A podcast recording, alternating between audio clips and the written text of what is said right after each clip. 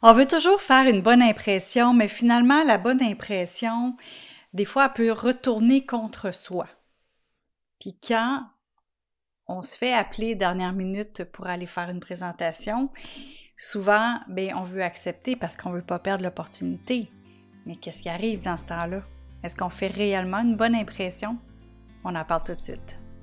Rebelle ta vie est pour toi si tu es entrepreneur, dirigeant ou leader dans ton domaine et que tu réussis tous tes objectifs, sauf un. Tu as travaillé durement, tu as travaillé des longues heures pour arriver où tu es. Tu as la reconnaissance, tu as l'argent, mais tu sens que tu es passé à côté de ta vie personnelle.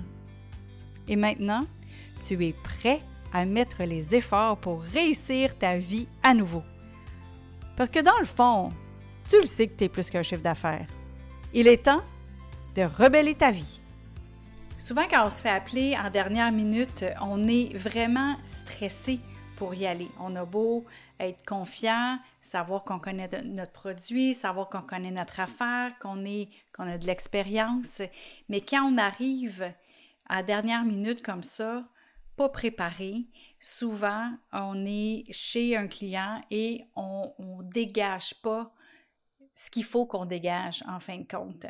Puis ça, dans le programme de 90 jours de Rebelle ta vie, j'en parle abondamment de comment est-ce qu'on peut changer notre énergie puis changer notre façon de se présenter pour dégager la bonne affaire puis rayonner la, bonne énergie pour attirer à nous qu'est-ce qu'on veut.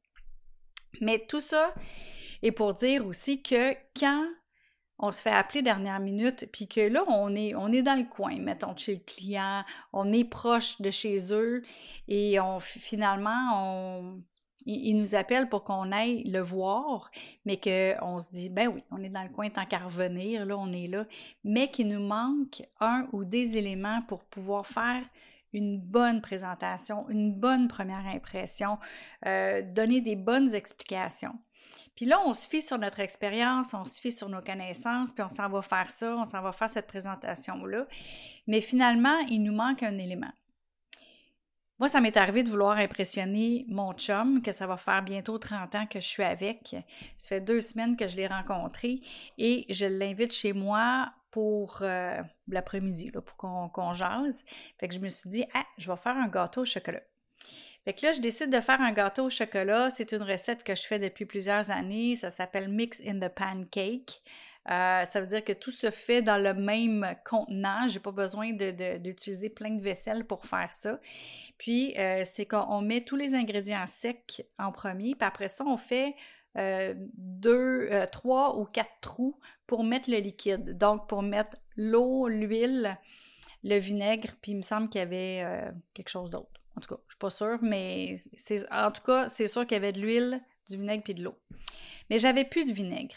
Donc, j'ai décidé de faire la recette de gâteau pareil. Je me suis dit, dans toutes les autres recettes de gâteau, il n'y en a pas de vinaigre, fait que c'est pas grave. Si je mets pas de vinaigre, c'est quoi la différence si j'en mets pas? Fait que la différence, c'est que au lieu d'avoir un gâteau qui a levé, j'ai eu un gâteau qui ressemblait à des brownies.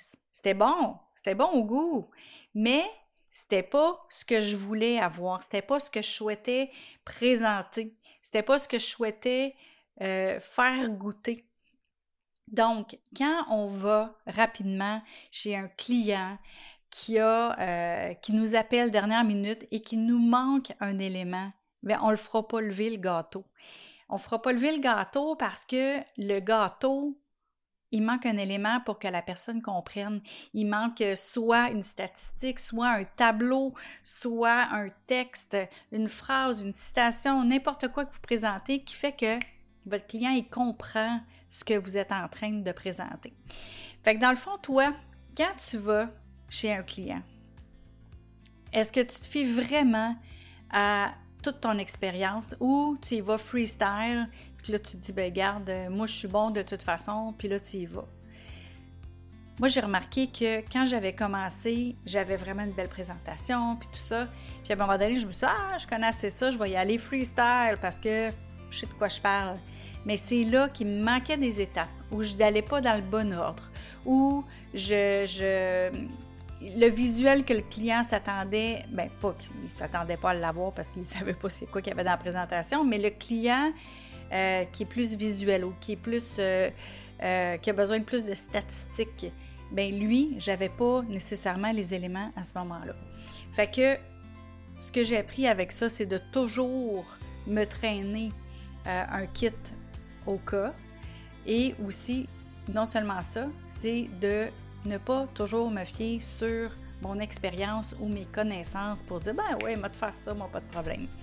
Fait que toujours arriver préparé parce que la préparation, c'est vraiment ce qui fait de un diminuer le stress parce que tu sais de quoi tu vas parler, tu sais que tu as tous les éléments en main pour pouvoir le faire et de deux, ben, tu es plus assuré d'avoir un succès, tu es plus assuré d'avoir un gâteau qui lève quand tu as tous les ingrédients en.